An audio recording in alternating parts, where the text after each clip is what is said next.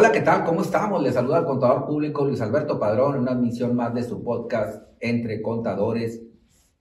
Y en esta ocasión vamos a abordar el tema de la inclusión en las organizaciones. Específicamente vamos a abordarlo desde la óptica de los consejos de administración. Y en esta ocasión tenemos como invitado y le damos las gracias al doctor Luis Eugenio de Gárate. Él es VP del el sector empresas de este Instituto de Contadores Públicos de Nuevo León.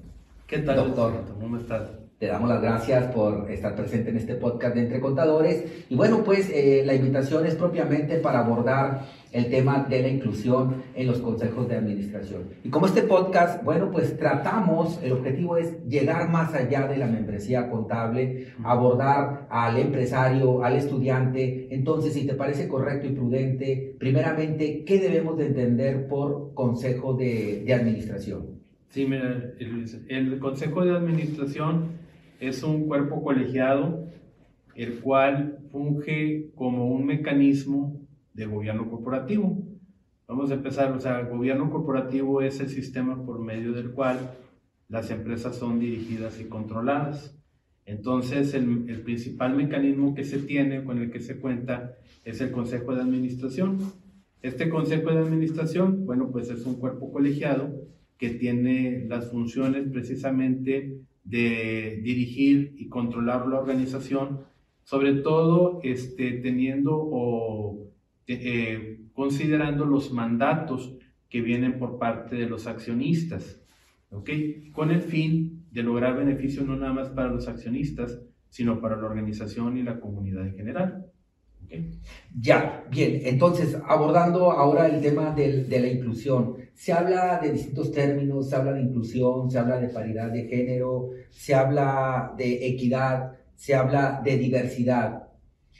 ¿Cuál sería propiamente la diferencia entre diversidad e inclusión bajo la óptica de los consejos de administración? Ok, bueno, pues eh, desde hace tiempo eh, tenemos que entender que hemos estado a través de la tecnología, las redes sociales, este, medios de comunicación como este, pues ha permitido que las sociedades evolucionemos a ser más que nada comunidades. ¿Cuál es una, ¿Qué es una sociedad? Una sociedad es un conjunto de individuos, un conjunto de personas que están viviendo juntas en algún lugar, ¿verdad? Pero una comunidad, a diferencia de la sociedad, hay una interacción. ¿Esto qué quiere decir? Que lo, lo que haga un, un, individuo, una persona, puede afectar a los demás.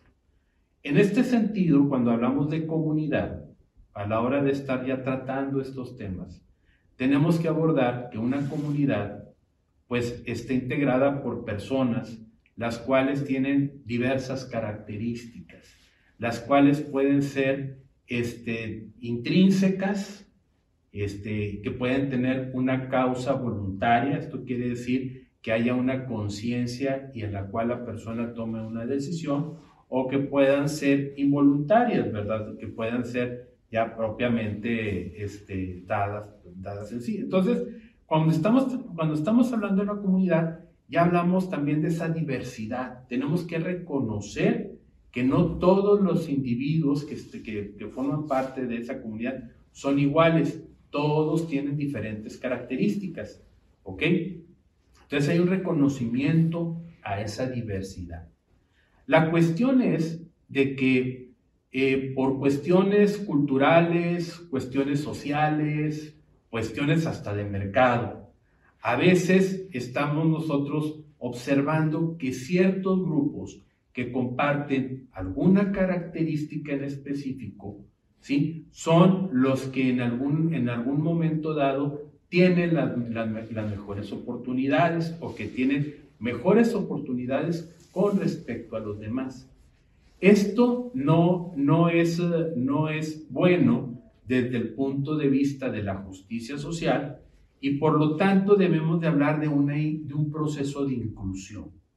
Un proceso de inclusión en el cual se pueda generar una, una situación de equidad. Equidad es tener piso parejo. ¿Ok? Es lo, lo que comúnmente decimos tener piso parejo. ¿Qué quiere decir esto? Que, que una comunidad, reconociendo la diversidad, va a poner condiciones de acuerdo a las, a las situaciones que viva cada persona para lograr tener un proceso de justicia y que éstas puedan llegar a tener las mismas posibilidades que otros grupos han tenido. Cuando nosotros estamos hablando de que eh, por cuestiones culturales, sociales o de mercado, un grupo es el que tiene las mejores oportunidades, a eso le llamamos privilegio. ¿Ok? Es por lo regular como se le conoce, ah, mira, es que estas personas han sido privilegiadas.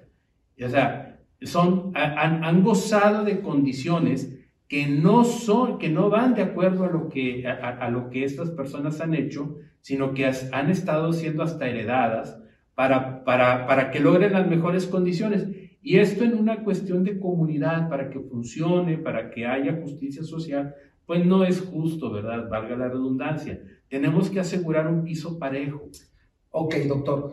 A ver, pero entonces, ¿cuáles son los retos que debieran de o que están enfrentando los consejos de administración para que no se quede en un mero acto protocolario, en un mero simbolismo el tema de la inclusión, ¿no? Porque pareciera que adoptan el, concepto, pero eh, difícilmente lo llevan a la práctica. Eh, ¿Cuáles son los retos eh, bajo tu experiencia que están enfrentando los consejos de administración en México? Excelente, mira, lo que pasa es esto Aquí tenemos que ubicar la función del consejo y verlo este, también en función de la organización. Vamos a, vamos a hablar primeramente, antes de hablar del consejo, vamos a hablar de la organización. La organización está integrada por personas y tenemos que asegurar un ambiente de justicia y de equidad. O sea, tenemos que reconocer que a la hora de que las organizaciones están integradas por personas, la, la organización debe de asegurar la diversidad y tener un ambiente de equidad para que cada persona, dependiendo de sus actos, de sus esfuerzos, pueda llegar a convertirse en, el, en la, a lograr desarrollar su máximo potencial dentro de la organización. Vista la organización, o sea, como un cuerpo entero, o sea, no solamente la cabeza que pudiera ser el consejo de administración, o viceversa, que la inclusión nada más sea adoptada por a lo mejor el área operativa de una compañía fabril, ¿no? O sea, porque a veces entiendo que se queda en eso, ¿no? Sí se adopta la inclusión, pero en ciertos segmentos de la compañía y a lo mejor en el Consejo de Administración no alcanza a impactarse este tema de la, de la inclusión. Es, es, correcto, pero por ejemplo, al tener la organización y, estar, y ser diversa, el Consejo tiene que asegurar que exista equidad en la organización, que existan los mecanismos para que se logre la equidad en la organización. Y el consejo mismo tiene que tener una diversidad para poder asegurar la equidad. ¿Qué es esto? El consejo tiene que ser diverso, tiene que tener este, diferentes maneras de pensar diferentes, diferentes modos de, de, entender las situaciones para poder generar situaciones de equidad dentro de la organización. El mecanismo por excelencia que se debe de, que sirve como base para asegurar la equidad en la organización viene siendo el código de conducta de la empresa o el código de ética. Y este tiene que asegurarse a través de mecanismos de denuncias de hechos indebidos y protección a informantes. Estos, estos hechos que de repente pueden, este, eh, eh, pueden darse en la organización, anuncian al Consejo sobre situaciones de injusticia, ¿sí? incluso en situaciones hasta puede, puede llegar a ver hasta de, de, de violencia de género, que pueda llegar al Consejo y el Consejo, a través de los diversos mecanismos que tiene la organización, poder actuar y remediar la situación, pero asegurando siempre que hay un ambiente de equidad que se asegure la diversidad y que se, y que se tengan diferentes puntos de vista. Ahora bien, como hablamos de diversidad, pues ahí abarcan muchos temas. Hablan, el, el, el, más común, no siendo el único, es la cuestión de género. ¿Ok? O sea, y cuando, o sea, podemos, tiene que la empresa reconocer la existencia de, de, de, de, diversos puntos de vista sobre el género, ¿ok? Y, y sin importar cuál es el, el, el género, las preferencias sexuales, las orientaciones sexuales de la persona, el grupo étnico, la edad que tenga, la organización tiene que ver a la persona como lo que es, una persona, ¿ok? Que está integrada, que está formada, que está construida y que esa persona forma parte de la organización y que se, este, por sus esfuerzos, por sus logros, por sus aportaciones, va a poder crecer dentro de la organización. Y es el consejo que tiene que ayudar tiene que asegurar que existan los mecanismos para lograr esa equidad. El Código de Mejores Prácticas Corporativas en México, bueno, pues también se pronuncia respecto de la diversidad. ¿Qué nos pudieras comentar al respecto de esta mezcla o esta diversidad de, consejeros? ¿no? Que este código pues recoge que debiera de haber eh, algunos consejeros relacionados, para que son funcionarios que están al interior de la compañía, o consejeros patrimoniales, que pudieran ser estos los, los accionistas, o consejeros independientes, que dicen, bueno, son, ni son accionistas, ni son funcionarios, y que también, bueno, pues eh, dentro de esa diversidad vengan a opinar sobre el buen porvenir de la de la compañía. Este, ¿Qué nos puedes comentar al respecto de este código de mejores prácticas corporativas? Sí, mira, el código de mejores prácticas es una, eh, viene siendo una serie de recomendaciones que el Consejo Coordinador Empresarial eh, eh, propone para asegurar el buen gobierno corporativo de las organizaciones aquí en México.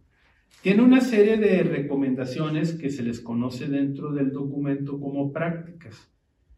Dentro de esas prácticas viene una recomendación acerca, vienen recomendaciones acerca de la diversidad. Esto no nada más nace aquí en México, en la Organización para la Cooperación y Desarrollo Económico a nivel internacional, pues hay recomendaciones muy fuertes para asegurar la diversidad en los consejos. Ahora bien, eh, ¿qué pasa? Cuando estamos viendo los perfiles de los consejos, sobre todo de empresas listadas aquí en México, pues observamos que los integrantes de estos consejos, pues prácticamente pertenecen a un cierto grupo social, ¿ok? Independientemente de, o sea, eh, obviamente está el tipo de consejero o consejera que se tiene en el consejo, valga la redundancia, dependiendo de, su, de sus, de, sus del, del, que juegan, cuál es el consejero eh, patrimonial, el relacionado y el independiente, pero si nosotros vemos el cuerpo colegiado, observamos, por ejemplo, pues que todos son eh, hombres de 55 años hacia arriba de edad, este, que provienen o que tienen antecedentes de estudio eh, de negocios, en muchos de ellos en escuelas en el extranjero, ¿ok? Y, este, y como que hay una especie de exclusión. Vemos, por ejemplo, muy poca participación de mujeres, ¿ok? El, eh, si bien a nivel internacional la participación de las mujeres, específicamente en América Latina, es muy baja en los consejos de administración, en México el problema todavía sigue siendo más severo.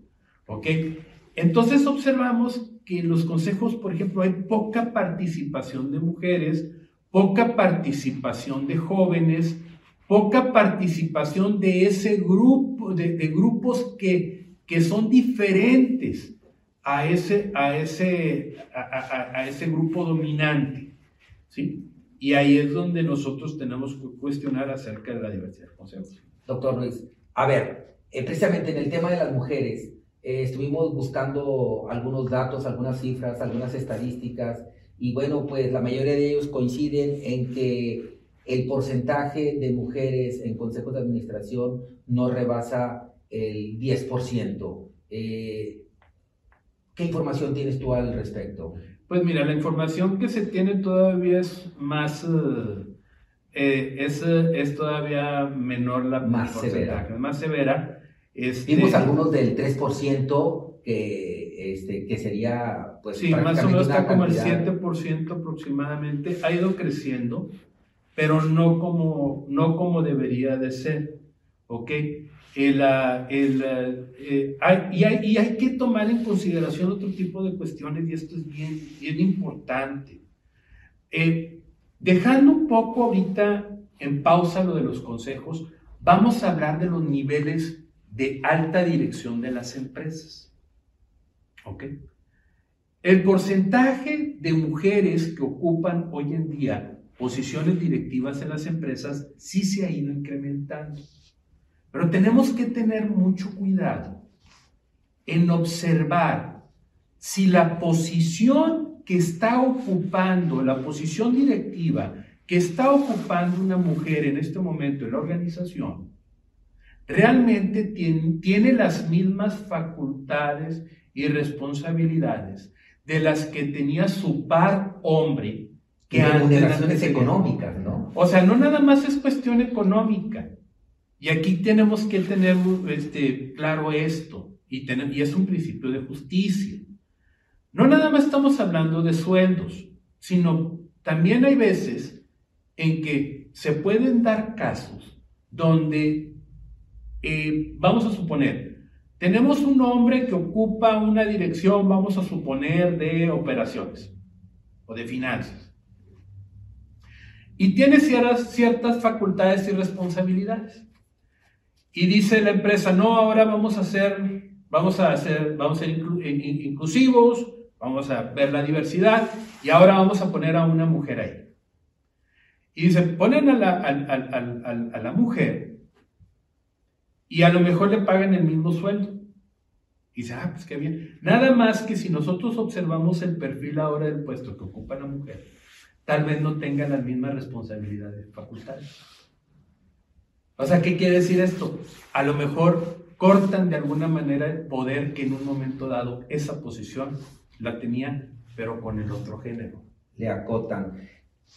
A ver, entonces, ¿cuáles, y en aras de ir concluyendo, cuáles podrían ser entonces los factores o lo que motiva a, que un consejo eh, pues evite el tema de la diversidad, evite el tema de la inclusión. Un tema de historia, un tema de costumbre. O sea, que lo vaya a evitar. O sea, realmente, bueno, hoy en día... A lo mejor de manera inconsciente. Este, bueno, primeramente, la, hoy en día pienso que hay mayor conciencia de los consejos y de los accionistas de tener este, consejos diversos y de que haya mayor inclusión. Eh, si acaso, probablemente tengamos situaciones que habría que observar y sobre todo en un momento dado eh, eh, eh, denunciar y corregir sobre este, pues, que se realicen acciones que estén de alguna manera cercenando el tema de diversidad e inclusión en las organizaciones, sobre todo en los consejos. Hoy en día el, el, tema sí está, sí, es, sí se aborda, sí hay sí hay una preocupación por parte de accionistas, por parte de inversionistas institucionales. Es un tema tan importante, tan, tan importante como el tema de la sustentabilidad. Muchas veces está dentro del tema de sustentabilidad. Yo preferiría manejarlo por la importancia que guarda. Sí, decir, está la sustentabilidad y está el tema de inclusión y diversidad, porque es un tema relevante en las organizaciones por principio de justicia la, cuestión aquí es que se tienen que tener los mecanismos por parte de la organización y del consejo para poder asegurar esa diversidad, esa inclusión. Doctor Luis de Gárate, a ver, hablábamos y hemos escuchado en otros foros el tema del desliste de compañías del mercado bursátil por eh, la alta normatividad que tienen. Entre ellas, bueno, pues eh, la ley del mercado de valores recoge o, exige, en el caso de los consejos de administración, que estén integrados cuando menos por 21 miembros y que de estos el 25% sean consejeros independientes. Hasta allí termina la diversidad. ¿Cómo está ese tema de la diversidad y la inclusión en compañías este, que cotizan en bolsa? Bueno, es un tema que anteriormente, o sea, veíamos muy pocas mujeres en el consejo. Hay diversas, este, diversas este, costumbres o prácticas de negocio que a lo mejor se seguían el siglo pasado. Por ejemplo, aquí en Monterrey había mucho eh, estoy hablando del siglo pasado, ¿ok? Este, cuando de repente uno ve las, hace investigación sobre cómo estaban constituidas las organizaciones, por ejemplo, hace 80 o hace 50 años, pues observamos que si bien los consejos de administración estaban integrados por hombres, mucha de la propiedad estaba en manos de mujeres. ¿Ok? Entonces estaba la tía, la abuelita, etcétera, o sea, ahí involucradas, porque sí, a pesar de que son empresas públicas, los mayores accionistas eran familias. Pero esa era una costumbre de, una, una, práctica de negocio del siglo pasado. En este sentido, la, la ley del mercado de valores, más que referenciarse a temas de diversidad, se refieren a temas de composición de los consejos de administración para asegurar pues que los accionistas vayan a estar bien representados en las, los intereses de los accionistas estén bien representados en el consejo. Sin embargo, el tener mujeres, el tener eh, jóvenes o el tener otro tipo de personas que no pertenezcan exclusivamente al grupo que siempre ha, ha, compuesto los consejos de administración, sigue siendo un tema pendiente. Se ha avanzado, pero no se ha avanzado como debería de darse. ¿Ok? O más bien dicho, de acuerdo a la expectativa que se tiene a nivel internacional. Exacto, el punto internacional. El Parlamento Europeo, eh, bueno, pues eh, se ha señalado, ¿no? Que está estableciendo obligando a las empresas de aquel continente a que cuando menos el 40% de los puestos de dirección eh, pues corresponda a mujeres. Propiamente no lo dice así, ¿no? Exige que por el género menos representado, ¿no? Que en este caso es una obviedad, es el de las mujeres. Eh, esto aplicaría para las compañías a partir de julio del 2026. A nivel mundial, ¿dónde está parado México respecto de este tema de la, de la inclusión? Todavía estamos en un tema de, este, de pues, no, no, no llegando a, ese, a, a, temas de cuota de género. Hay, hay propuestas de cuotas de género que se han hecho este, para que dentro de los consejos haya este, mujeres este, y que lo marque así la legislación mercantil. Este, sin embargo, aquí en nuestro país el tema eh, se ha enfocado más, en la, comunidad de negocios se ha enfocado más al tema de la preparación y desarrollo de mujeres consejeras o de consejeras, ¿verdad? Para que puedan ocupar este, puestos de, en, o sea, posiciones en los consejos. Desde mi punto de vista, esto pues no es una cuestión de, que, o sea, sí es importante la preparación, pero también, o sea, sería el mismo caso para los hombres. ¿Ok? O sea, ¿cuál es la, o sea, incluso eh, desde mi punto de vista, eso no, no debería de ser correcto. O sea, lo que debe de ser es es el, debemos de tener este, consejos diversos, debemos de fomentar la participación de la mujer y de otros grupos menos representados dentro de los consejos y este, no sujetarnos a un tema simple y sencillamente de preparación, porque eso, eso no nada más es exclusivo de las mujeres. O sea, igual pasa con, con los hombres que necesitan estar preparados para, para, para, ocupar puestos en, en, el consejo. Y otro punto importante, las empresas tienen procesos de onboarding, o sea, de, de, de preparación para ocupar puestos en sus consejos. ¿Ok? Entonces, yo creo que aquí es un tema también, este, y siempre lo hemos, siempre se ha comentado, pues es un tema también que requiere voluntad. Doctor, estamos concluyendo esta plática de su podcast Entre Contadores. Y bueno, pues eh, algunas conclusiones este, o alguna reflexión final, alguna recomendación que le quieras dejar a nuestro público de este podcast de, Entre Contadores? Sí, yo creo que los consejos de administración en nuestro país deben de fomentar la diversidad, ¿sí? Y, y debe de ser una cuestión de, justicia social y sobre todo de algo también relacionado con el, el, el buen actuar de la empresa. El tener un cuerpo colegiado diverso nos va a ayudar a tener mejores discusiones y poder lograr incrementar el valor de la organización, ¿sí? Y esto involucra, pues, abrir espacios tanto a las mujeres como a grupos menos representados. Hay estudios incluso que indican que al abrirse a esta diversidad e inclusión, bueno, pues se incrementa la productividad y se incrementa incluso la, la rentabilidad de, de, las compañías que lo adoptan. Es correcto. De hecho, hay países latinoamericanos que han tenido o que han seguido modelos exitosos para incrementar el, el número de mujeres dentro de, la, dentro de sus consejos. Tal es el caso de Chile y también este, el caso de Brasil y Argentina. México todavía está muy atrasado en ese aspecto y, este, y aunque a lo mejor se han hecho esfuerzos por parte de las organizaciones, todavía hay temas pendientes que, este, que que necesitamos atender para incrementar la diversidad en los consejos de administración y la inclusión dentro de las organizaciones.